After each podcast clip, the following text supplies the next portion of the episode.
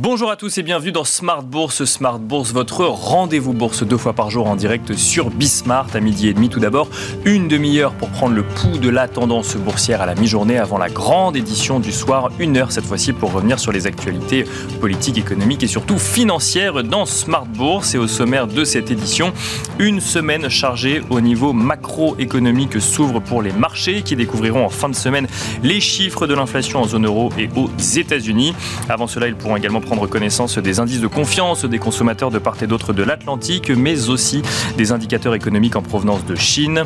À noter que les marchés ont pu prendre connaissance ce matin de l'indice IFO au mois de juin qui montre une dégradation plus forte que prévu du climat des affaires en Allemagne, passant de 91,5 points en mai à 88,5 points en juin, donc en dessous des attentes des analystes. Un indice qui fait écho au PMI publié euh, en fin de semaine dernière montrant euh, l'activité de l'économie l'économie allemande peinant à reprendre une dynamique de croissance alors que le pays est en récession technique depuis deux trimestres. Sur ce sujet, justement, la Bundesbank estime dans son euh, dernier rapport mensuel que la première économie européenne devrait sortir de la récession dès le second trimestre 2023 avec un PIB en très légère progression sur la période. Nous reviendrons sur l'impact que peuvent avoir sur les marchés tous ces indicateurs économiques. Mais les marchés garderont évidemment un œil sur les banquiers centraux, notamment via la publication des résultats des stress tests mis en place par la Fed sur les banques américaines ce mercredi, euh, suivi des commentaires en fin de semaine. À noter d'ailleurs toujours euh, sur le sujet des banquiers centraux que se tient en ce moment même le forum annuel de la BCE à Sintra, où plusieurs prises de parole de Christine Lagarde sont attendues, mais aussi de Jérôme Powell, Andrew Bailey, euh, le gouverneur de la Bank of England, ou Kazuo Ueda, celui de la BOJ, qui s'exprimeront mercredi. Et enfin, nous commencerons bien sûr cette édition de Smart Bourse par la réaction des marchés à la mutinerie surprise et éclair du groupe Wagner en Russie et sur les questions que cela peut poser en matière de macroéconomie. Enfin, dans le dernier quart d'heure de Smart Bourse, dans le quart d'heure américain, nous retrouverons Pierre-Yves Dugas, correspondant donc américain de Smart Bourse, qui reviendra sur les anticipations de résultats trimestriels au second trimestre, donc aux États-Unis, mais aussi sur le nombre grandissant de candidats à l'investiture du Parti républicain. On se retrouve tout de suite dans Smart Bourse.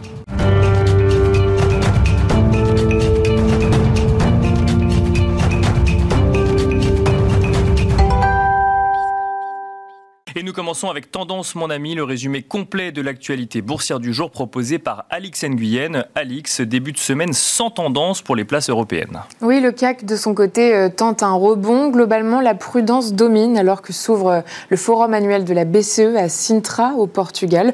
On attend euh, notamment la prise de parole de Jérôme Powell. Incertitude aussi quant à la rébellion armée de Wagner. Ce matin, les investisseurs mondiaux ont favorisé les actifs refuges. Au sujet de la Russie, on note l'avertissement de Deutsche Bank auprès euh, de ses clients.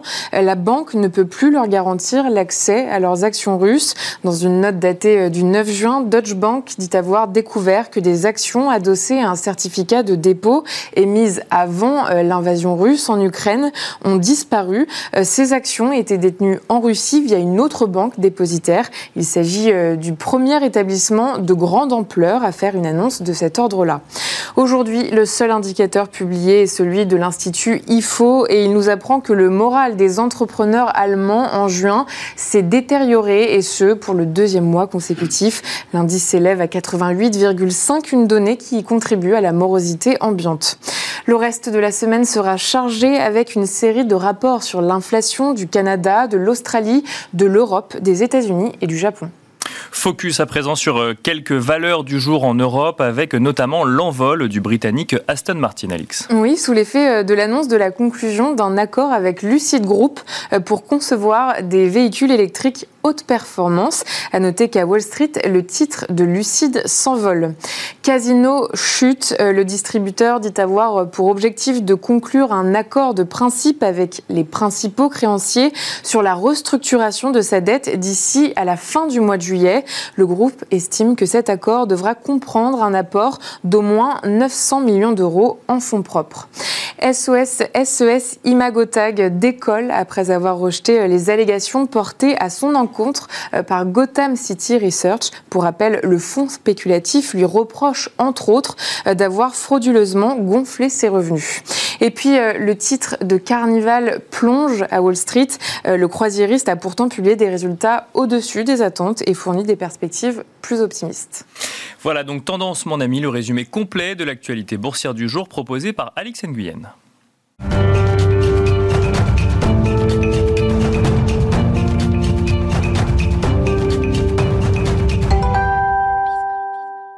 Et c'est parti pour Planète Marché, une quarantaine de minutes ensemble pour décrypter l'actualité politique, économique et surtout financière dans Smart Bourse. Ce soir, nous avons le plaisir d'être accompagnés par Louis Defels tout d'abord. Bonjour Louis Defels. Bonjour Nicolas. Vous êtes directeur général et responsable de la gestion collective chez Gay-Lussac Gestion. Nous avons également le plaisir d'accueillir Julien Nebenzal. Bonjour Julien Nebenzal. Bonjour Nicolas. Vous êtes administrateur d'Advise et nous avons le plaisir d'accueillir également Benoît Vesco, président de Delubac Asset Management. Bonsoir Benoît Vesco. Bonsoir Nicolas. Bienvenue à vous également. Alors messieurs, une émission alors que euh, les banques centrales ont été au cœur de l'actualité sur les deux dernières semaines, que s'ouvre une semaine particulièrement euh, orientée sur les questions macro, à quelques semaines des euh, résultats trimestriels des entreprises. On va évoquer tout cela ensemble. Juste avant, Benoît Vesco, une réaction à une actualité plus politique, cette mutinerie de Wagner que l'on a tous pu suivre ce week-end. Alors mutinerie surprise et éclair, puisque cela aurait duré 24 heures avant que Wagner fasse demi-tour euh, et que le Kremlin reprenne en main la situation. On a vu des marchés européens qui n'ont pas tellement réagi ce matin, à part un petit peu sur le, sur le cours du gaz. Comment expliquer que euh, les marchés, qu'il y ait aussi peu d'impact sur les marchés sur un événement politique comme celui-là? C'est vrai que si cet événement était encore en cours euh, ce matin, il y aurait peut-être eu une réaction un peu plus euh, vigilante des marchés sur ces sujets-là, mais elle a été avortée, euh, cette action, dès, la journée du samedi, donc elle a, elle a vite limité les sujets, elle remet quand même en cause une certaine légitimité du pouvoir en Russie, c'est vrai, mais ce qui est important pour les marchés, c'est cette, cette guerre en Ukraine qui est connue, elle est globalement circonscrite. Hein. La première question, quand euh, la guerre est arrivée, c'était est-ce qu'elle s'étend, euh, est-ce qu'elle s'élargit ou est-ce qu'elle reste, euh, je dirais, localisée, ce qui était le cas. Et puis la deuxième question que se sont posées les marchés, c'est quels sont les impacts économiques, matières premières, agricoles, énergétiques, et comment l'économie se réorganise. Bon, tout ça est, tout ça est maintenant passé, et même si ça peut sembler un peu cynique, l'événement est connu par les marchés, et on se porte maintenant sur d'autres sujets, vous les avez mentionnés, qui sont les sujets plus traditionnels euh, de l'ensemble des investisseurs financiers, que vont être euh, la marge de l'économie et, les décisions euh, des, gouvernements ou des décideurs de banque centrale, c'est évident. Après, tout, ça est évidemment malheureusement loin d'être terminé et, il y aura peut-être d'autres bons. Pour le moment, celui-là a été avorté plus rapidement pour qu'il y ait eu un impact réel sur les marchés financiers. Julien euh, même question rapidement. Effectivement, on comprend que c'est pas un événement majeur pour les marchés financiers, même si ça l'est effectivement euh, donc euh, en, matière de, guerre sur le sol ukrainien pas de entre guillemets ces, guerres internes ou en tout cas ces guerres d'influence interne en Russie n'ont pas d'impact effectivement à ce stade pour les marchés sur l'issue d'une guerre en Ukraine par exemple. Non, précisément parce que parce que lundi matin au Kremlin tout était comme d'habitude. Donc euh, les décisions militaires étaient toujours euh, les mêmes, euh, la gestion de l'arme nucléaire était toujours la même, c'est quand même un sujet important s'il y a une déstabilisation du pouvoir. Le sujet de la Russie est bien connu, identifié. Il y a, nous en France, on a la police et la gendarmerie. Eux, ils ont cinq corps différents qui ont tous entre 300 et 400 000 hommes, à quoi vous rajoutez Wagner et ses 25 000 euh, euh, mercenaires. Donc forcément, c'est une gestion du pouvoir qui permet à l'autocrate en place de toujours jouer sur plusieurs tableaux. Mais il y a un moment où l'exercice est un peu compliqué, c'est ce qui est arrivé là. Euh, la vision un peu réfléchie, c'est de dire qu'il y a une partie de, du pouvoir russe qui est plutôt tournée vers l'Occident, qui n'est pas représentée par Poutine, et puis une partie qui voudrait aller encore plus sur le sud global, sur la Chine, et qui n'est pas forcément non plus représentée par Poutine. Les deux sont peut-être en conflit. Mais enfin, à la fin, une fois qu'on a dit tout ça, pour essayer de dire des choses vraiment réfléchies, c'est quand même un système mafieux. Et un système mafieux, euh, il peut y avoir des sous-chefs qui, qui, bougent, et c'est ce qui s'est passé. La fin de l'histoire est quand même très nébuleuse. Bien sûr. Personne n'a tout à fait. Euh, enfin, je n'ai pas entendu euh, grand-chose de très clair sur pourquoi ça s'est terminé, terminé, comme ça samedi. Mais ce, la seule conclusion à peu près logique qu'on peut, qu'on peut tirer, c'est que la Russie était plutôt dans une position défensive sur le sujet ukrainien qui pouvait durer longtemps. C'est-à-dire qu'on pouvait rester enlisé dans cette situation, parce que défensivement, ils ont de quoi tenir euh, les positions qu'ils ont. Euh, on a vu que la contre-offensive ukrainienne n'a pas encore les succès euh, attendus. Et avec ce qui vient de se passer, ça peut peut-être changer. Ça peut peut-être changer parce que l'image du pouvoir, du pouvoir a été écornée. Et parce qu'on a euh, une un dirigeant euh, russe euh, influent qui a publiquement exprimé son désaccord vis-à-vis de la manière dont c'est géré. Et a dit une autre vérité, une autre pravda, hein, parce qu'il y a plusieurs vérités là maintenant qui commencent à circuler, donc peut-être que les Russes auront accès à une information différente. Le bilan des cours, c'est qu'aujourd'hui, les valeurs de la défense, évidemment, reculent un petit peu parce que les perspectives de, plus de militaires euh, sont peut-être moins fortes, mais on est vraiment dans du court terme, hein. on est vraiment dans de la réaction, presque comme si un automate gérait des positions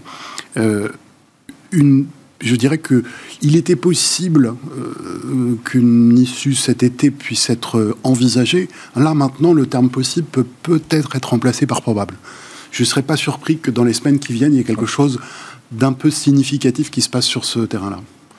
Louis de Fels, euh, alors on peut peut-être, à moins que vous vouliez rajouter quelque chose sur. Euh, oui. Très rapidement, c'est vrai que pour, pour, en tout cas, d'un point de vue marché, c'est plus vraiment un épisode 2022. On est vraiment l'incertitude, notamment des, répercussions indirectes, à savoir le prix du gaz. Finalement, on a vu qu'on a passé un hiver même qui était un peu clément, plutôt bien. Tout le monde repensait que le prix du gaz allait repartir fortement cet été pour cet hiver. Finalement, c'est exactement l'inverse. Il fait que de rebaisser. Donc voilà, c'est vrai que les situations géopolitiques sont extrêmement euh, très vite intégrées. C'est vraiment un sujet 2022 on peut faire un parallèle un peu différent, un peu comme Taïwan. Rappelez-vous, tout le monde, les journalistes, un peu excités sur, sur Taïwan, l'invasion de la Chine. Nous, clairement, c'est pas du tout notre scénario. Euh, peut-être euh, dans quelques années, on verra, mais aujourd'hui, clairement, le président chinois n'a aucun moyen un même financier, même de pouvoir pour pouvoir aller aujourd'hui à Taïwan. Il ne faut pas oublier que pour la plupart du monde, hein, Taïwan appartient à la Chine aussi, donc c'est vraiment notre sujet différent.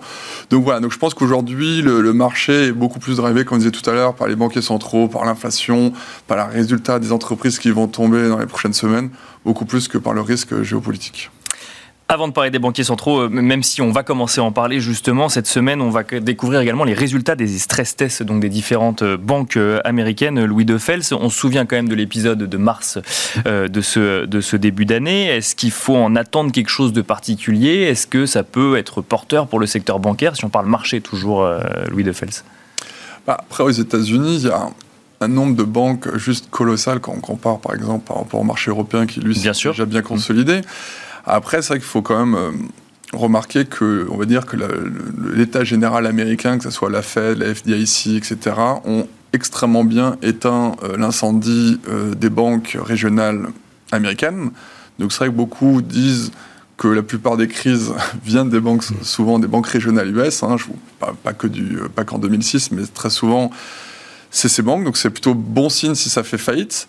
Euh, ce qui est bien, c'est que le bilan des banques centrales a de nouveau remonté. Lui qui était en contraction de nouveau, ils ont réinjecté des milliards pour rassurer un peu euh, le consommateur américain pour pas qu'il y ait des dépôts. Parce que maintenant, vous avez vu avec le digital, vous pouvez quasiment faire de retirer, en temps réel, en temps réel, et c'est ce qui provoque euh, euh, les faillites de ces entreprises, que c'est vraiment une banque, c'est la confiance avant tout que mmh. vous avez. Et ça, ça a plutôt été bien géré. Il y en aura peut-être d'autres, il y en a même peut-être des toutes petites dont on n'entend même pas, qui ne fait même pas la une des journaux. Et je pense que ce qui est assez intéressant, c'est que le stress de taux qu'on avait vu euh, mi-mars a été complètement effacé. Aujourd'hui, le bilan avait gonflé et aujourd'hui, tout l'argent qui avait été mis a complètement été repris. Donc pour nous, c'est vraiment quelque chose, j'espère, du passé. Ça reviendra peut-être, mais en tout cas, je pense que le marché, comme très rapidement, l'a su très bien euh, l'intégrer parce qu'on sait que les banquiers centraux euh, ne laisseraient absolument pas euh, pourrir la situation. Donc pour nous, pareil, c'était un événement de stress de mi-mars et ça m'étonnerait que ça vienne de nouveau chez les marchés. Les, les, résultats des stress tests cette semaine n'apporteront pas d'informations ou d'éclairage de, supplémentaire sur la manière dont on aborde effectivement ce risque-là sur les marchés. Euh, Benoît Vesco, un mot peut-être sur, euh, sur effectivement ces, résultats des stress tests qu'on attend, euh, qu'on attend cette semaine. Alors ce qui est vrai, c'est qu'on teste plutôt les grandes banques. je crois qu'elles sont 23 ou 25 à être testées. On ne teste pas donc l'intégralité du système bancaire américain, mais est-ce qu'il faut en attendre quelque chose tout de même? Non, je ne pense, pense, pas qu'il y ait de grandes nouvelles, parce que comme on le dit tout à l'heure, hein, quand on regarde par exemple les primes de risque, les CDS sur le secteur bancaire, on est revenu avant crise et que la, gestion elle a plutôt été efficace et rapide, et ce qu'il fallait, hein. euh, il fallait aller vite. Euh, ça permet quand même de, redonner peut-être un petit message de, confiance de la part de la Banque centrale, notamment parce qu'elle a été un peu critiquée pendant, cette crise en disant attention. Euh, on est un peu plus laxiste aux États-Unis qu'en zone euro et les règles, on demande peut-être un peu moins de chance, moins de choses aux, banques que, ce qui passait. Donc c'est peut-être une petite manière de, redorer son blason. Ça va pas aller beaucoup plus loin parce qu'il n'y a pas de changement drastique non plus. Euh, donc c'est bien de le faire, c'est bien de passer aussi, je pense pour le marché, ça permet de valider et de passer à autre chose euh, sur, sur les, les, sujets euh, qui peuvent être des sujets d'inquiétude autres. Du coup, si je comprends bien, ce que vous attendez en tant que professionnel des marchés financiers, c'est plus les prises de parole des différents, des différents représentants des banques centrales cette semaine. Est-ce que là aussi, il faut en attendre quelque chose Alors que beaucoup a été dit, Powell a déjà dit beaucoup, Christine Lagarde a déjà dit beaucoup, et euh, les marchés gardent un scénario euh, différent de celui de la Fed, par exemple, vis-à-vis du nombre de hausses de taux qui pourraient avoir lieu euh, après cette pause de juin. Oui, ils seront importants parce que c'est vrai que le marché reste très focalisé. Hein. On avait eu, là, on a eu le, le, cycle de hausse de taux le, le plus rapide et le plus fort dans, l'histoire des marchés récentes. Donc c'est quand même un, choc qui a été très important et on, reste très focalisé sur ce, discours des banques centrales européennes avec toujours le secret espoir du côté des marchés de se dire ça y est, c'est la fin, euh, ça y est, on a passé le pic de l'inflation, donc euh, on, va, on va baisser les taux directeurs. Euh, et c'est effectivement, hein, quand on regarde les anticipations, on, les marchés anticipent déjà euh, les mouvements de baisse des taux directeurs euh, assez rapidement. Euh. Et, ça, cet espoir, il est toujours présent, alors même qu'on a l'impression qu'à chaque prise de parole, que ce soit Christine Lagarde ou Jérôme Powell, le discours est plutôt de dire attention, on est plus en train de réfléchir à des hausses de taux qu'à des baisses de taux. Donc, dans tous les cas, les à la limite, on pourrait avoir un plancher, mais les baisses de taux ne sont pas à l'ordre du jour aujourd'hui. Oui, il y, a, vraiment un écart entre le discours des banques centrales et, ce qu'anticipent les marchés. Là, le travail des banques centrales, c'est d'essayer de réconcilier tout ça. Parce que c'est jamais bon qu'il y ait des anticipations de marché qui soient complètement décalées euh, de ce que pensent devoir faire les, banques centrales. Parce que sinon, ça amène à un moment donné à un retour à la réalité qui peut être très violent. Donc il y a tout ce travail qu'ils sont en train de faire depuis déjà quelques semaines de de redire les mêmes choses de manière régulière hein, et de réaffirmer euh, ce qu'ils ont toujours dit, hein, ce qui n'est pas nouveau en fait. Hein. Euh, très tôt, euh, Powell disait, mais en gros, je vais monter les taux directeurs tant que je ne verrai pas de hausse du taux de chômage de manière claire. Hein, donc, il l'a dit très tôt dans le début du cycle. Euh, et, donc, on, a euh, des prémices de hausse des taux de chômage, mais, mais, mais ce sont des prémices. Donc, là-dessus, ils sont assez cohérents. Et je pense que de toute façon, ils ont toujours en tête que euh, l'inflation cœur, notamment, si elle n'est pas clairement jugulée, elle gardera en elle des risques de résurgence. Et ça, c'est un risque que je pense qu'ils ne peuvent pas accepter, qu'ils ne peuvent pas laisser passer.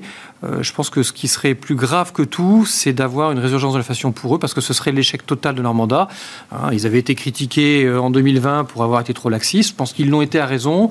Euh, ils ne voudraient pas être critiqués pour avoir laissé repartir l'inflation. Alors, au risque quand même de peser évidemment un peu sur la croissance. Hein. et c'est ce que, pour le moment, les marchés n'ont pas encore forcément bien intégré ou envie d'intégrer. Et alors, dans, vos scénarios à vous, chez Delubac Asset Management, Benoît Vesco, vous, vous pensez aussi qu'il euh, pourrait y avoir des baisses de plus rapidement que ce que la Fed veut bien le dire aujourd'hui? Bah, Non, on est, on est un peu décalé par rapport au scénario de marché parce qu'on pense qu'il y, a un peu d'espoir dans ces anticipations. Hein. On, aimerait bien tous, hein, pas d'alentissement économique, des baisses de rapides, hein, c'est le scénario idéal. Et là, on croit un peu trop au scénario idéal et qui sera probablement un peu plus dur à, se mettre en place que ce qu'on pense, euh, avec probablement des taux directeurs qui vont rester à des niveaux élevés plus longtemps que ce qu'on anticipe. Alors ça veut dire que après euh, quelques hausses de taux, hein, parce que maintenant on n'a plus beaucoup de hausses de taux devant nous quand même, hein, heureusement, mais ça sera peut-être une ou deux baisses, mais pas beaucoup plus, et des niveaux de taux qui vont rester à des niveaux élevés pendant encore longtemps. Pourquoi? Parce que le monde a changé et qu'on est dans un monde où la croissance elle restera euh, plutôt modérée et on aura des niveaux d'inflation qui vont quand même se maintenir. Pour plein de raisons. Hein. Euh, des raisons démographiques, des raisons d'investissement de, la transition, des, besoins de, redistribution sociale au niveau des pays développés, qui font qu'il y a un cocktail global qui fait que les, niveaux de prix vont rester relativement élevés. Ça, les marchés ont peut-être pas envie encore de, trop l'entendre et, ont envie de se projeter vers une, histoire qui est pour le moment probablement un peu trop belle pour être vraie. Julien Ebenzal, sur euh, les, scénarios que vous pouvez avoir, vous également, sur euh, vis-à-vis de ce que, euh, la, ce que vous avez entendu hein, de la Banque Centrale Européenne ou de la Fed de ces dernières semaines. Est-ce que vous partagez ce scénario d'un plateau de taux élevés à venir au moins jusqu'à la fin de l'année 2023, voire même aussi pour le premier trimestre, voire premier semestre 2024 Est-ce que j'adhère à ce que disent les banquiers centraux? C'est ma question. Alors, euh, je ne suis pas forcément un, très bon euh, candidat pour cette question, mais, mais je vous dis pourquoi rapidement. C'est parce que l'examen euh, sur longue période de l'inflation montre que les banques centrales, alors on n'a qu'un siècle avec la Fed dans sa composition actuelle, mais les banques centrales ont une, une, une action réelle sur l'inflation qui est très faible, qui est beaucoup, beaucoup, beaucoup plus faible que ce qu'on croit. Alors, on a quand même Pourtant, c'est dans leur mandat. Hein. On a quand même envie, justement, que, que ces gens-là puissent contrôler cette, espèce d'objet, l'inflation, très compliqué à euh, je dirais, à, comprendre en plus. Mais euh, je ne vais pas en faire la démonstration, juste rappeler que pendant 10 ans, ils ont voulu que l'inflation aille à 2%, dépasse 2%, ils ont tout fait, ils n'y sont pas arrivés. la réalité, c'est ça. Et puis, on a, euh, on a éteint la lumière pendant quelques semaines, on l'a rallumée, tout est devenu plus cher. Et on a mis un petit conflit en plus sur, sur la table avec la géopolitique, avec les matières premières. Et là, c'est parti. Mais c'est parti à un moment où le marché du travail avait quand même beaucoup changé. Je ne vais pas parler de télétravail. non, non, bien sûr. De la tension du marché du travail. C'est-à-dire les niveaux de chômage dans les pays en Occident et la démographie qui va avec. Ce qui fait que maintenant, on est dans une situation, je ne vais pas dire de plein emploi dans tout l'Occident, mais ça s'apparente à du plein emploi. Donc la situation pour la Banque centrale, c'est de dire, euh, encore une fois, je redis mon avis, c'est qu'elles n'ont pas de réelle action sur l'inflation. Elles peuvent juste faire des choses pour essayer de la contenir. Évidemment, quand on monte les taux, on n'aide pas l'inflation, ça c'est certain. Mais elles sont face à la problématique des matières premières, elles n'y peuvent rien. Et elles sont face ensuite à l'enclenchement dans le monde du travail, dans, la dynamique salariale de l'inflation. Et là, elles n'y peuvent rien non plus. C'est pas quelque mmh. chose sur lequel elles ont une. Voilà. Mais quand vous avez un, taux de chômage si bas, c'est-à-dire une situation de quasi plein emploi en Occident, il y a une chose qui me paraît évidente, c'est que les banques centrales ne vont pas baisser leurs taux. Donc, je réponds à votre question. C'est pas que j'adhère aux banquiers centraux parce que je crois en leurs paroles, c'est que je crois qu'ils n'ont aucune autre solution que de garder les niveaux de taux qu'ils ont aujourd'hui. Ils les ont. Pour moi, ce qu'ils ont fait, c'est avant tout une normalisation. C'est pas une lutte contre l'inflation, même si ça a pris cette apparence. Ils ont simplement ramené des taux à un niveau qui est compatible avec le niveau de croissance et le niveau d'inflation qui est donné. Il pourrait d'ailleurs être même un peu plus haut. Donc, les anticipations de baisse de taux, je disais il y a quelques mois, je, trouve que ça n'a pas de raison d'être. Je le dis aujourd'hui, mais je crois que je leur dirai encore, sauf événement euh, tout à fait exogène et atypique qui vient modifier la donne, mais je leur dirai encore dans quelques mois, les euh, banquiers centraux vont rester extrêmement fermes dans leur politique. Je pense qu'ils vont remonter leur taux. Et si on se projette sur quelques années, l'inflation qu'on a maintenant, elle est résolument structurelle et elle va durer encore de nombreuses années, c'est-à-dire que l'agressivité monétaire va encore monter. Mais là, je ne parle pas de cette année, je parle des années à venir. Donc moi, je suis dans une situation où euh, tout ce qui, quand on parle de plancher, je le trouve solide. donc, euh, si je comprends bien, un objectif d'inflation à 2% sur les prochains mois, voire prochaines années, n'est pas réaliste aujourd'hui euh, au vu de ce que vous nous dites alors, j'ai un modèle d'anticipation de, justement de l'inflation basé sur le cycle propre de l'inflation, sauf que ce sont des données qui sont semestrielles, donc on peut vraiment parler d'épaisseur du trait. Mais euh, ce que je disais il y a un an, c'est que l'inflation à deux chiffres allait descendre donc à un chiffre, mais jamais revenir au plus haut de la décennie passée. Euh, c'est ce, que donne justement ce modèle. Je peux donc pas vous dire si c'est 4, 5 ou 6, mais, mais ce sera pas dans cette zone-là. D'accord. C'est dans cette zone-là. C'est-à-dire que je, n'ai rien, compte tenu de... On a des données de, de prix aux États-Unis sur 200 ans qui sont quand même solides. Compte tenu de ces données et du cycle de l'inflation, je, n'ai aucune raison de penser que l'inflation va revenir à 2 ni en dessous. Mais c'est-à-dire que vous êtes, vous êtes même là, vous nous dites 4, 5 ou 6, au-dessus des estimations de la Fed ou de la BCE pour 2024, par exemple, où effectivement on devrait voir un dégonflement de cette inflation. Mes données sont semestrielles, ouais. donc, donc c'est vraiment des gros points. Alors qu'après que pendant un trimestre on sera à 2,7, franchement je n'en sais rien. Mais je sais que le, la situation de l'inflation, euh, ça va être de ne pas redescendre à 2% de manière permanente et, même probablement de ne pas toucher ce seuil-là, donc de rester à un niveau élevé. Louis de Fels, peut-être pour aborder euh, ce, sujet de vos scénarios économiques avec un angle un petit peu différent, le, le niveau de chômage euh, est-il un bon indicateur au vu de ce que nous dit euh, Julien Nebenzal, alors que ça semble quand même être regardé très près par les banquiers centraux, mais on sent qu'il y a une vraie résistance à ce niveau-là quand même. Ouais, c'est vrai que c'est vraiment un indicateur retardé, surtout si le marché du travail n'est absolument plus le même par rapport à avant. Donc faut pas vraiment comparer, mais c'est vrai que c'est très intéressant ce qui, ce qui, a été dit euh, avant. En tout cas, la seule chose peut-être on peut conclure, c'est que le, consensus qui dit peut-être première baisse de taux au T1, en tout cas pour euh, les États-Unis, et le T2 l'année prochaine pour l'Europe, je pense qu'on est tous d'accord à dire que le ça n'arrivera pas. Ça ne se trompera pas. Après, ce qui est très intéressant, c'est très difficile pour euh, les membres des, deux banquiers centraux. Mais, pardon, juste là-dessus, pourquoi les marchés continuent à y croire alors? Parce que c'est une dichotomie entre une désinflation qui est là, mais finalement qui était la plus facile, passer de deux chiffres à 5-6%. Et là, le problème, c'est qu'il y a des chiffres encore vendredi de l'inflation. Et le headline, lui, donc l'inflation globale va encore baisser liée à la baisse des prix alimentaires et la baisse du pétrole. Mais le corps, lui, ne baisse déjà plus. Et pour des éléments techniques un peu euh, trop savants pour moi, je ne sais plus trop pourquoi. Et d'après certains, disent que normalement le corps pourrait rester à 5% encore dans les prochains mois. Alors qu'avant, on faisait, faisait que de baisser, tout le monde traçait les droites, etc. C'est pour ça que la Fed aussi, euh, est aussi hawkish dans, dans ses approches. L'Europe, c'est encore plus compliqué, parce qu'il y a encore des problèmes de, salariaux et tout, on est encore très en retard dans le cycle. Mais aux États-Unis, on est avancé un peu plus dans, dans le cycle.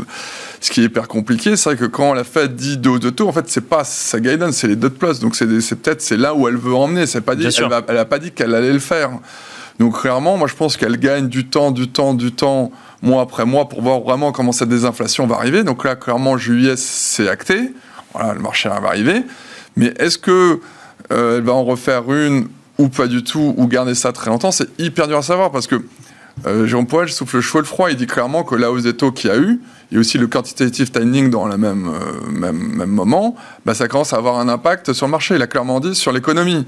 Donc, D'où la pause du mois de juin d'ailleurs. D'où la pause, mais c'est là où la BCE qui elle est en retard sur le cycle, parce que je vous rappelle qu'aux États-Unis, deux tiers du PIB c'est les services, donc ils tiennent encore très bien, on est encore à 54 dans les dernières publis, alors que le manufacturier, ça fait 8 mois qu'il est en baisse euh, dans les 47 avec des prises de commandes qui chutent.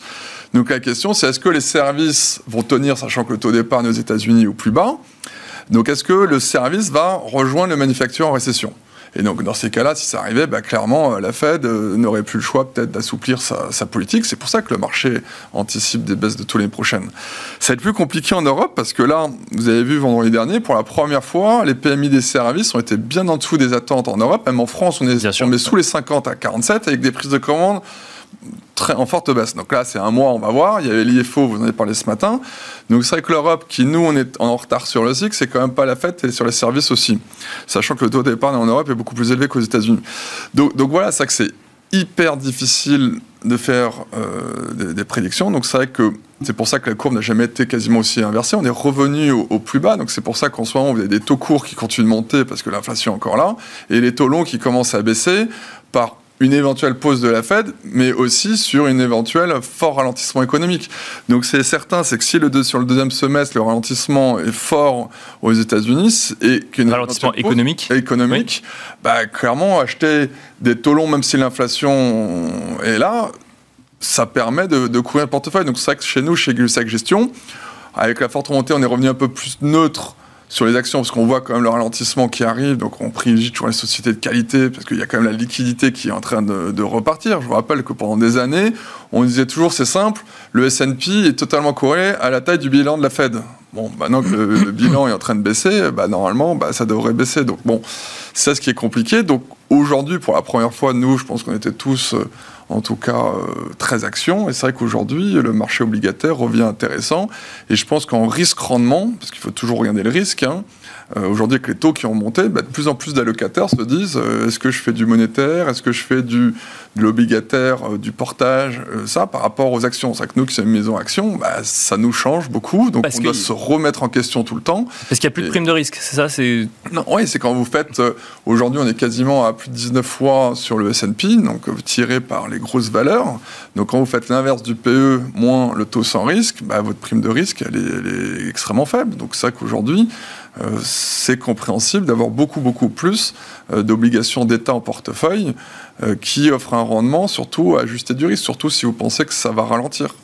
Donc c'est un peu la dichotomie, c'est plutôt le long terme qui fait une couverture de portefeuille où vous pouvez faire un gain, alors que le court terme c'est plus du portage pour, pour jouer le, rendement. On, va continuer à parler marché juste pour bien comprendre votre scénario économique. Alors effectivement certains vont plus dans l'idée d'un soft landing. Ce que vous nous décrivez, c'est plutôt une croissance qui ralentit et une inflation qui reste élevée. On n'est pas du tout dans un soft landing, on est plutôt dans ce qu'on appelle une stagflation. Ouais, peut-être pas quand même. C'est compliqué. Le, De toute façon, on s'est tous trompés sur l'inflation, donc moi, on, arrête de donner. on n'a plus de scénario, c'est intéressant ce que, ce que dit monsieur. C'est peut-être un peu plus noir que le consensus en disant que l'inflation va rester plus longtemps. On a vu que finalement la BCE a révisé à la hausse euh, les taux, les taux d'inflation avec une croissance qui baissait pour 23, 24 et 25. En 25, on serait encore au-dessus des 2%. Et euh, c'est vrai que nous, on travaille avec Jean-Pierre Petit carrières l'économie, qui lui est un peu plus optimiste, qui pense que la déflation va continuer comme elle est. Mais c'est vrai que quand on vous écoute vous et qu'on regarde les derniers chiffres à attendre, on est un peu plus prudent. Dire que l'inflation, c'est un sujet fini et que c'est derrière nous, je pense qu'il faut être un peu plus prudent. Voilà, mais c'est extrêmement dur de, le savoir, même les banquiers centraux ont du mal, alors qu'ils passent leur journée à ça, voilà. effectivement. Donc, euh, on, regarde les chiffres comme tout le monde, mois après mois, mais sans prendre pari trop risqué, euh, en effet, que la déflation revienne à 2%. Benoît Vesco, euh, si on va effectivement sur, euh, sur les marchés, il y a quelques mois, on avait cet effet TINA. Aujourd'hui, on a l'impression que euh, globalement, alors les marchés actions continuent à attirer, mais il y a moins de confiance parce qu'il y a moins de primes de risque. Et l'obligataire, effectivement, alors il y a de la volatilité hein, sur les marchés obligataires, mais il y a quand même des sources d'opportunités. Oui, oui, clairement. Hein. On, a, on a parlé tout à l'heure du monétaire, hein, donc de manière encore moins risquée, encore plus simple aller faire du monétaire maintenant à tout son sens. Donc, alors, je pense que c'est une bonne chose, c'est-à-dire qu'on revient dans un monde plus normal que ce qu'on a vécu ces 10-15 euh, dernières années, avec des taux négatifs qui, qui en théorie, ne voulaient rien dire. Hein. Et donc, il fallait faire des, être capable de construire des portefeuilles euh, alors que on n'avait pas le pendant euh, plus prudent euh, des marchés actions qui était le, marché obligataire.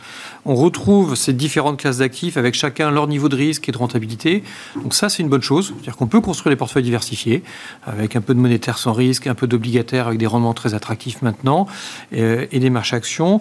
Et après, c'est vrai que... Le, le, sujet, c'est plus que les marchés actions euh, n'aient pas de prime de risque supplémentaire par rapport à l'obligataire aujourd'hui. Mais peut-être que ça peut changer à moyen terme et que à prendre en compte dans une stratégie aussi. Exactement. C'est-à-dire qu'après, il, il y a tout le travail conjoncturel euh, de gestion de cette allocation active. Comme on le disait tout à l'heure, on est peut-être un tout petit peu plus prudent sur les marchés actions maintenant parce que ils ont l'air un peu parfois en lévitation hein, à des niveaux relativement élevés alors qu'on a quand même le sentiment que l'économie va peut se fragiliser au moins à court terme dans les prochains trimestres. Donc un peu de prudence sur les marchés actions, mais en gardant euh, justement des, munitions sur le monétaire pour pouvoir réinvestir sur les marchés actions quand on aura euh, peut-être un, moment d'un accès de faiblesse qui peut être tout à fait légitime. Hein. si vous avez des banques centrales qui continuent à dire euh, les, les taux directeurs vont rester élevés et on va continuer à lutter contre l'inflation, sous-entendu, euh, peu importe ce qui se passe sur, euh, sur la croissance, ça veut dire qu'à un moment donné, on peut avoir un fléchissement de ces marchés. Euh, nous, on a le sentiment que quand ce fléchissement arrivera, ce sera plutôt une opportunité sur les marchés actions.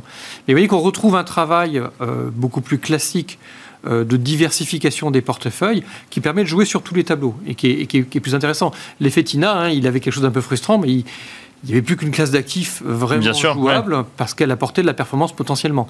Là, on a ces trois classes d'actifs et on peut travailler ces sujets-là en jouant le court terme euh, face au moyen terme et en, et en, et en reconstruisant nos portefeuilles. La consolidation qu'on a vue euh, la semaine dernière, que ce soit sur les marchés américains ou les marchés euh, européens, euh, peut-elle continuer les prochaines semaines à la lumière de ce qu'on de ce qu'on découvrira d'un point de vue macro, mais ce qu'on aura également entendu des banquiers centraux? Oui, c'est un peu l'idée dans, les, prochains mois, quand même des, moments d'accès de faiblesse, parce que on, a un scénario embarqué sur les marchés qui est probablement un tout petit peu trop optimiste. Euh, et c'est vrai que quand on regarde hein, le dilemme des, banques centrales, c'est euh, soit je lutte contre l'inflation, soit je fais tout pour soutenir euh, l'économie. Hein. C'est-à-dire que si je monte les taux directeurs, je lutte contre l'inflation. Si je les monte pas trop, je vais soutenir l'économie. Je pense qu'ils préféreront avoir faire face à un ralentissement économique que se faire critiquer sur un manque d'agressivité face à l'inflation. Hein, donc à, choisir, parce qu'on ne peut pas faire les deux, à choisir, ils vont lutter contre l'inflation. ce qui veut dire que notre risque, il est quand même d'un ralentissement temporaire. Alors je dis temporaire parce que je pense qu'il sera assez euh, limité, ce ralentissement, mais pour des raisons... Euh, si on monte en arrière, pour des raisons structurelles euh, au cycle dans lequel on vit. D'abord parce qu'on vit dans un cycle où, euh, en fait, il y a une demande qui est inassouvie depuis le Covid, hein, depuis cette période totalement euh, hein, incroyable où on a arrêté la production, on a arrêté l'économie. On a cette demande qui est encore inassouvie, étonnamment, et qui demande encore du temps pour être pour Bien sûr, normalisé, normaliser que les marchés y répondent. Donc ça, c'est le premier sujet. Et puis aussi parce qu'on est dans un cycle euh, où on parle de transition euh, énergétique qui demande énormément d'investissement qui vont devoir, euh, pendant les, prochaines décennies, à nouveau, enfin, continuer à se déverser sur l'économie. Donc on a quand même une économie qui reste relativement solide. C'est pour ça que quand on parlait tout à l'heure de, comparaison avec l'épisode des stagflations des années 70 c'est un peu différent, mais bon, je pense qu'il y a chaque, chaque cycle a ses particularités. c'est pas les mêmes niveaux d'inflation, et il y a quand même des soutiens forts à une croissance structurelle. Donc on n'est pas exactement dans le même, euh, même, euh, même sujet. Par contre, je rejoins totalement Julien tout à l'heure sur une inflation qui va rester quand même à des niveaux élevés. Et donc des taux qui potentiellement pourraient rester à des niveaux élevés. Exactement. Julien et Benzal, euh, justement, votre scénario un petit peu sur ces marchés, alors beaucoup, beaucoup a déjà été dit, mais effectivement, on, voit qu'il y a un petit peu plus de prudence sur les marchés actions, les marchés obligataires qui effectivement font de l'œil à un certain nombre euh, d'investisseurs, mais avec quand même cette idée que c'est propre à la conjoncture telle qu'on la connaît actuellement et on n'est pas forcément sur l'investissement de long terme non plus euh, sur euh, ces, choix-là.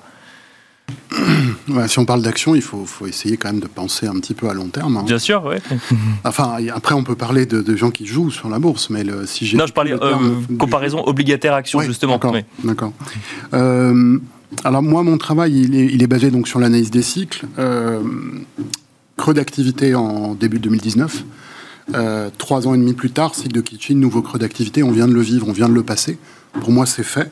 Donc pour moi, il y a deux, deux années et demie d'expansion devant nous. Après, qualité de cette expansion, euh, là, c'est un autre cycle qui répond à ça, c'est le cycle de Juglar, cycle de 7 à 11 ans. On est à la partie du cycle de Juglar où la qualité de l'expansion est la plus médiocre. Donc ce qui est devant nous, c'est de la croissance faible. D'accord. Voilà. Euh, j'imagine pas les marchés financiers s'extasier de ça. Voilà.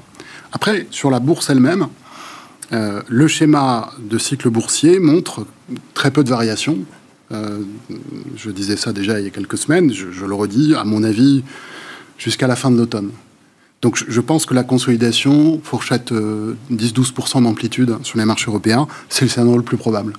Donc il va y avoir temps temps des mauvaises nouvelles, on va aller en bas, puis il y aura, je sais pas, résolution, enfin, amélioration de la situation en Ukraine, on va remonter en haut, enfin voilà. Mais il va rien se passer d'autre que ça, selon moi. Si je travaillais en analyse financière, je dirais que nous sommes dans la période où on ajuste la valeur des actifs risqués à la nouvelle donne sur la valeur des marchés obligataires, en fait au taux. C'est un travail qui n'a pas été fait. C'est d'abord les actions se sont mises à remonter à toute allure après euh, les différents événements qu'on a connus en 2022 mais le, réemboîter en fait le système à un niveau de taux translaté, hein, on passe de 0 à 5, je, schématise avec la Fed, euh, réemboîter tout ça, remettre ça dans, je dirais, des cadres normatifs. C'est là où je ne fais pas de l'analyse financière, mais je sais que c'est un cadre normatif. Ça prend du temps. et c'est ça. Après, vous avez une composante psychologique. Euh, vous pouvez pas passer. Euh, je me souviens euh, d'avoir parlé avec votre confrère Grégoire en décembre 2020.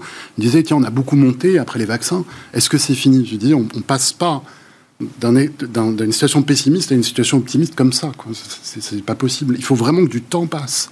Donc là, le pessimisme, qui, est qui est derrière nous, il est en train de se transformer en une reprise progressive de confiance. C'est-à-dire qu'il faut qu'il y ait beaucoup d'opérateurs qui achètent un jour ça, un jour ça, gagnent un peu, etc. Se retrouvent dans une situation de confiance pour pouvoir réalimenter le moteur boursier. Parce que on, on, ne réalimente que par la confiance. Il n'y a que le retour de la confiance qui forme un sommet. Bien sûr. Et, on en est très loin. Donc, enfin, on en est très loin. On est dans cette oh. phase de transition. On en a touché quand même quelques-uns des sommets, mais... Non, non, mais il nous faut du temps. C'est pour ça que je dis, on a deux ans, grosso modo, on a deux ans de hausse devant nous. Parce que je, relis la partie écho que je disais au départ à cette mesure du sentiment. Mais il ne faut pas non plus penser que cette hausse va être spectaculaire pour les raisons que je disais aussi, euh, c'est-à-dire que la qualité du cycle qu'on va avoir est quand même pas très forte. J'ai parlé de mon sujet de l'inflation, c'est-à-dire que je ne pense pas qu'elle va baisser comme ça. Et en plus, il y a en ligne de mire, mais ça c'est vraiment presque du trop long terme pour la plupart des gens, mais le premier pic d'inflation qu'on vient d'avoir, enfin on a eu un pic d'inflation en 2022, il y a toujours un deuxième pic d'inflation. Hein. C'est toute l'histoire de l'inflation en Occident depuis 250 ans, c'est ça. Et le deuxième pic, il est entre 3 et 7 ans plus tard, en moyenne 5 ans plus tard, donc c'est 2027. Donc en plus, en 2027, on a encore un épisode de, de, on peut en tout cas, donc, selon vos scénarios. La, la, la, route qui est devant nous, c'est faible croissance, réappréciation boursière progressive, réinstallation de la relation taux-action dans la sphère de l'analyse financière, et puis après, excès d'optimisme et puis une nouvelle problématique d'inflation. Donc, ce qui, ce qui est Louis intéressant dans, ce que vous dites, c'est qu'en effet, je pense qu'on est tous d'accord pour dire que les prochaines années, il y aura très peu de croissance. Et la vraie question, c'est quelle va être la productivité liée des entreprises? Tout le monde parle de l'IA, mais hors intelligence artificielle c'est vrai que la productivité, c'est pas mal. On a vu que pendant le Covid, le télétravail, tout ça, les entreprises ont extrêmement bien géré. Et c'est pour ça qu'on attendait tous une forte baisse des bénéfices par action pour euh, fin d'année dernière ou cette année. Et finalement, là, le S&P, le, deuxième trimestre qui arrive, on attend que 5% de baisse des bénéfices par action. Donc c'est vrai que ça va faire 2-3 trimestres que c'est flat, cette fameuse consolidation qui arrive.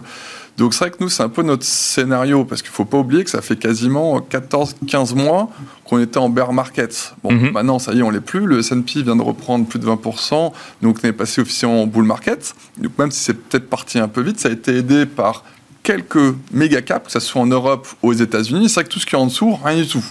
Donc c'est vrai quand vous dites qu'il faut que ça prenne du temps, bah, c'est ce qui est en train de se passer sur toutes les petites small mid cap que plus personne ne veut, où la liquidité est en train de repartir. Notre scénario est exactement un peu ce que vous dites, c'est qu'on reste quand même relativement confiant sur la beauté, la croissance des bénéfices par action des sociétés, parce que, ok, faible croissance, bénéfices attendus un peu bas, un peu de productivité, fait que normalement, pour 24-25, le prochain cycle, on devrait repartir. Donc c'est pour ça que là, c'est encore peut-être un peu tôt, le travail n'a pas encore été refait, il y a peut-être les dernières nouvelles qui arrivent, ça prend un peu de temps, comme vous dites. Mais nous, il y a une statistique qu'on a vue que notre ancienne maison Raymond James nous a donnée c'est de dire qu'après un bull market, qu'est-ce qui se passe souvent? Souvent, les gens disent Oula, ça vient de reprendre 20%, euh, on se calme. Entre 12 et 18 mois derrière, le marché est haussé fortement. Donc à 12 mois, c'est 86%, et à 18 mois, c'est 100%. D'accord. Donc en gros, ce qu'on dit, c'est peut-être que là, 4003 sur S&P, c'est venu un peu tôt. Donc là, le temps que ça se mette tout ça un peu en place. Mais clairement, d'ici la fin de l'année, les mécanismes vont tout être remis en place pour normalement avoir quelques belles années jusqu'en 2027, en tout cas, de croissance sur les marchés actions. Donc c'est pour ça que relativement prudent un peu à court terme avec tout ce qui se passe, mais, mais néanmoins, on aura des super points d'entrée. Euh, j'espère pour la fin de l'année, en ligne avec vous. Si pas d'accident sur les résultats des entreprises. Bah, Normalement, il ne devrait pas en avoir. C'est quand même bien acté. Là, on va voir ce qui se passe. Euh, c'est fait, les sociétés vont bien, elles ont du cash, euh, l'investissement est là, bien évidemment. Il y, a eu quand même pas mal de warnings à droite, à gauche, mais c'est sur des parties très cycliques, c'est sur la chimie, voilà, c'est sur les parties un peu plus cycliques, mais il y a beaucoup, beaucoup de sociétés qui vont très bien, qui ont du cash, et c'est pour ça que l'emploi aussi tient bien, euh, les ménages tiennent bien, il y a eu des augmentations de salaire, et finalement, tout ça tient plutôt pas trop mal. Benoît Vesco, pour compléter ce qui a déjà été dit, effectivement, sur vos scénarios de marché, sur ce que vous regardez peut-être dans le, dans le contexte actuel? On est, on est dans un environnement où, enfin, on l'a compris, je pense qu'il faut être diversifié. C'est-à-dire que on voit bien, alors diversifié par classe d'actifs, parce qu'on voit bien que euh, les marchés actions ont un nouveau, un concurrent en termes de, performance. Hein. donc euh, tout jouer sur les marchés actions ne serait pas raisonnable. Mais on voit bien aussi qu'on est dans un environnement où quand même, globalement, euh, les entreprises vont bien et il y a pas mal de raisons structurelles pour que ça continue à bien fonctionner. Hein. la seule difficulté, c'est que là aussi, il faut être un peu prudent dans un environnement de taux élevés.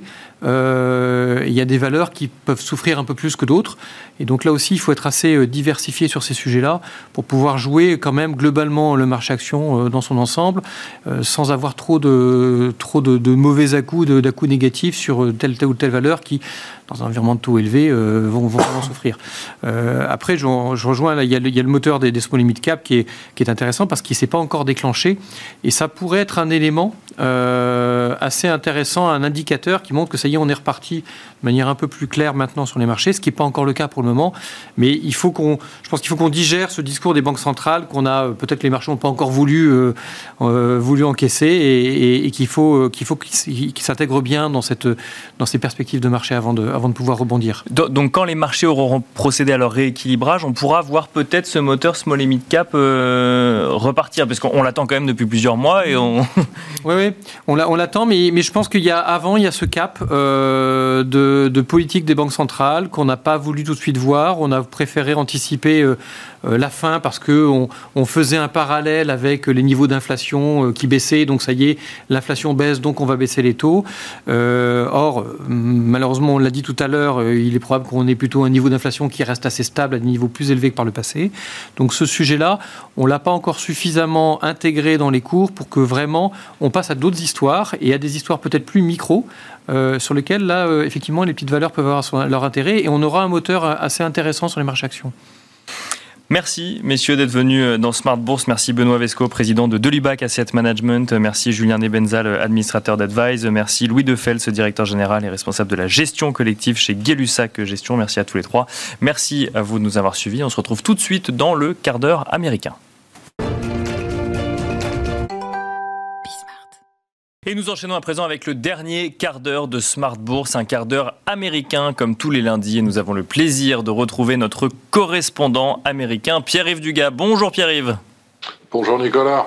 Bienvenue dans Smart Bourse. On est ravi de vous retrouver. Euh, la saison des résultats aux États-Unis commence dans quelques jours, début juillet. Euh, que lisez-vous, qu'entendez-vous en matière d'anticipation de résultats trimestriels?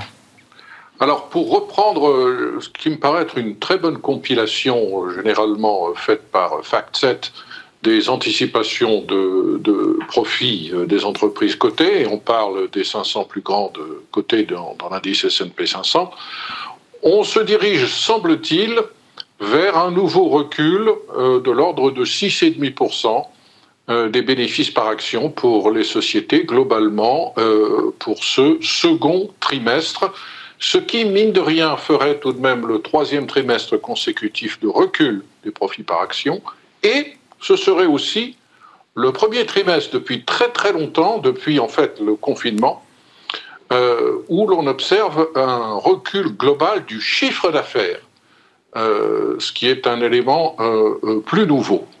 Alors, naturellement, il faut replacer ça dans le contexte macroéconomique. On a connu aux États-Unis au premier trimestre une croissance en rythme annuel d'1,3%.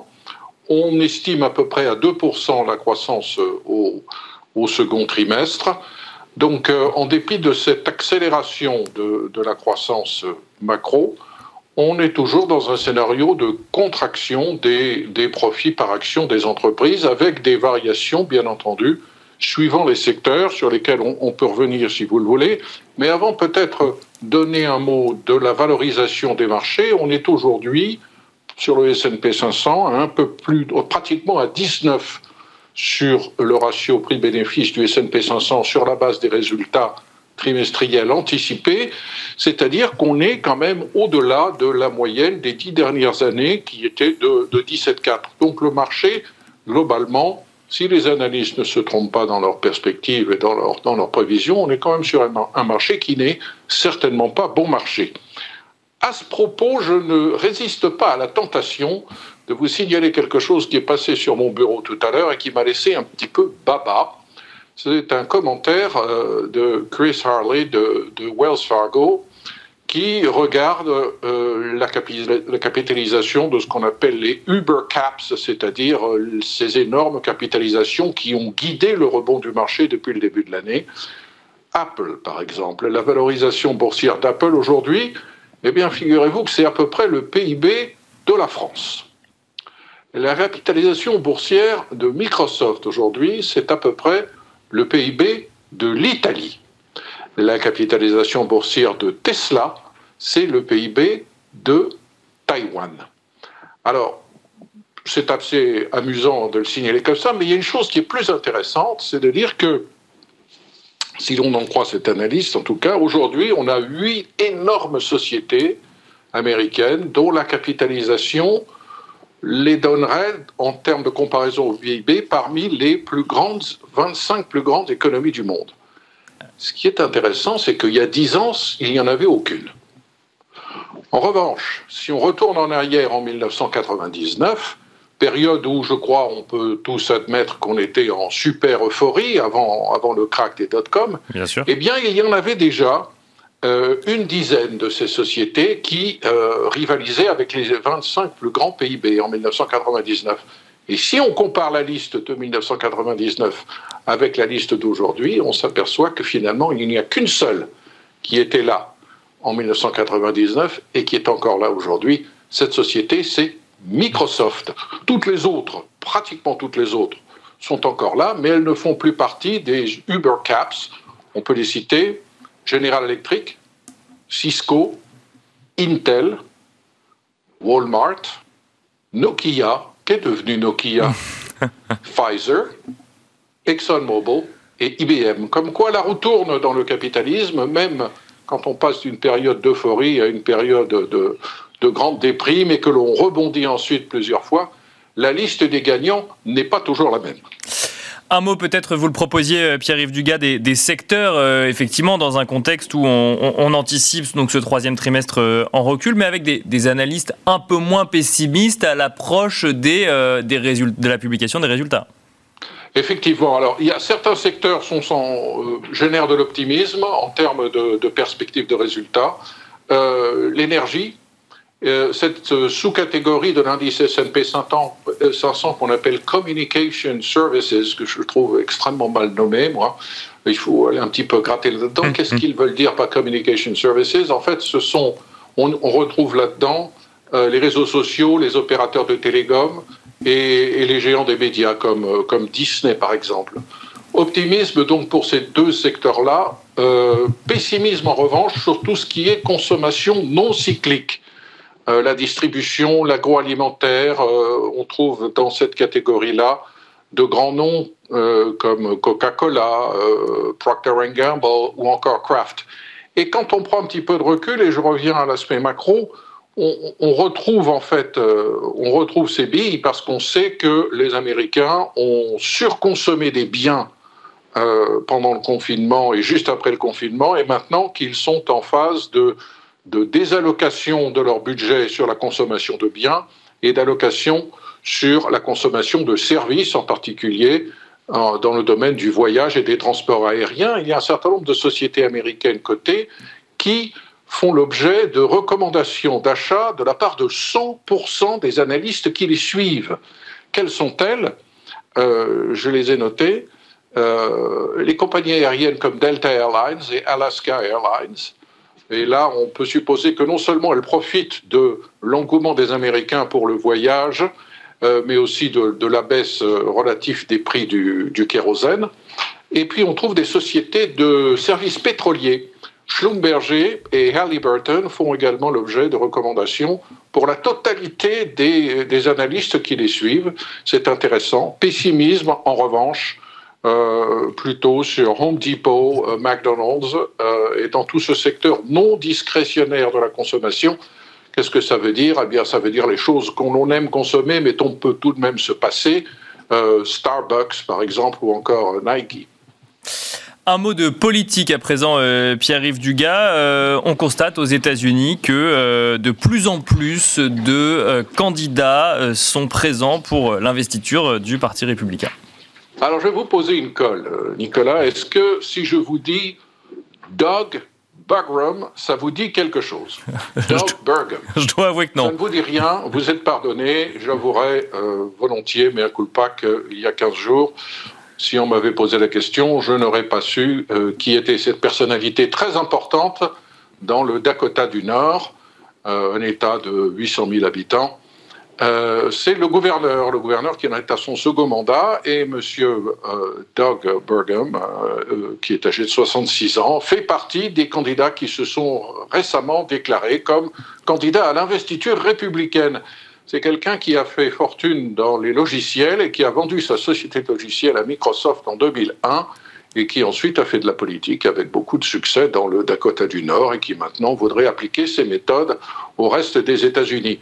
Euh, d'autres inconnus euh, qui euh, se sont fait connaître au cours des derniers jours, le maire de Miami, Miami, la plus grande ville de la Floride, hein, Monsieur Francis Suarez, 45 ans, aimerait bien lui aussi être investi par le Parti républicain. Euh, ce qui prouve qu'on a beaucoup de Floridiens maintenant qui briguent l'investiture républicaine. On en a au moins trois, M. Suarez, donc euh, maire de Miami, euh, Ron DeSantis, le gouverneur qui a été brillamment réélu, le gouverneur de Floride, et naturellement, on ne le présente plus, mais il est résident de Floride, Donald Trump.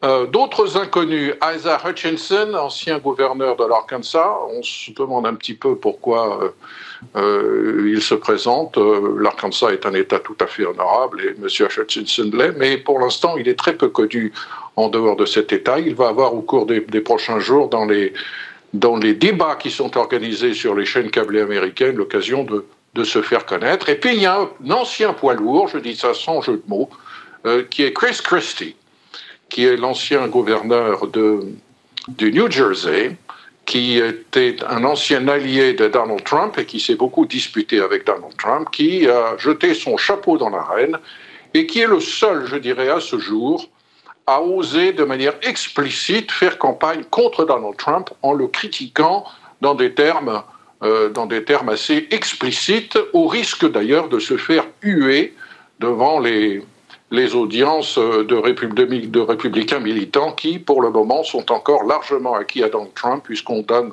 toujours Donald Trump comme l'archi-favori dans ces primaires républicaines, avec euh, euh, plus, de, plus de 50% des, suffrages potentiels, et loin derrière euh, Ron DeSantis. Qu'est-ce que ça nous dit rapidement, Pierre-Yves Dugas, ce, nombre de candidats toujours plus nombreux déclarés à l'investiture du Parti républicain? Je crois qu'on euh, bouillonne d'idées au sein du Parti républicain et on cherche par tous les moyens à tourner la page sur Donald Trump. Et que, euh, après tout, Donald Trump a démontré qu'on pouvait être élu euh, sans jamais avoir exercé un mandat électif important et que pourquoi pas tenter sa chance beaucoup parient que Donald Trump euh, sera évincé, soit de lui-même, il abandonnera euh, sous la persécution des procureurs américains, peut-être à, l'issue d'un jugement qui pourrait lui tomber dessus sur les multiples affaires qu'il qui lui courent après. Une personnalité importante pour, euh, pour les gens qui nous écoutent, qui a également décidé de se lancer dans l'aventure, est Vivek Ramaswamy. Euh, c'est quelqu'un qui euh, travaille dans la finance, c'est un ami de Jenny Vance, c'est un ami de la seule personnalité euh, républicaine de la Silicon Valley, Peter Thiel, qui elle-même avait financé en partie la, campagne de Donald Trump avant de, s'éloigner de lui. Et M. Ramaswamy est un ennemi farouche de l'ISG, c'est un ennemi farouche de ce qu'il appelle le capitalisme woke. C'est un, point qu'il partage avec Ron DeSantis.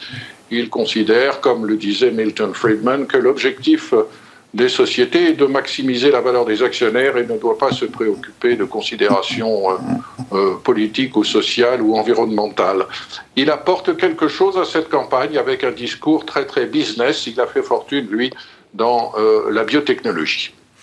Merci beaucoup Pierre-Yves Dugas de nous avoir accompagnés dans le quart d'heure américain de Smart Bourse. Je rappelle que vous êtes le correspondant américain de Smart Bourse. Merci à vous également de nous avoir suivis. Je vous rappelle que vous pouvez retrouver Smart Bourse en replay sur bismart.fr, mais aussi nous écouter en podcast sur toutes les plateformes de podcast. Et quant à moi, je vous donne rendez-vous demain à midi et demi en direct sur Bismart.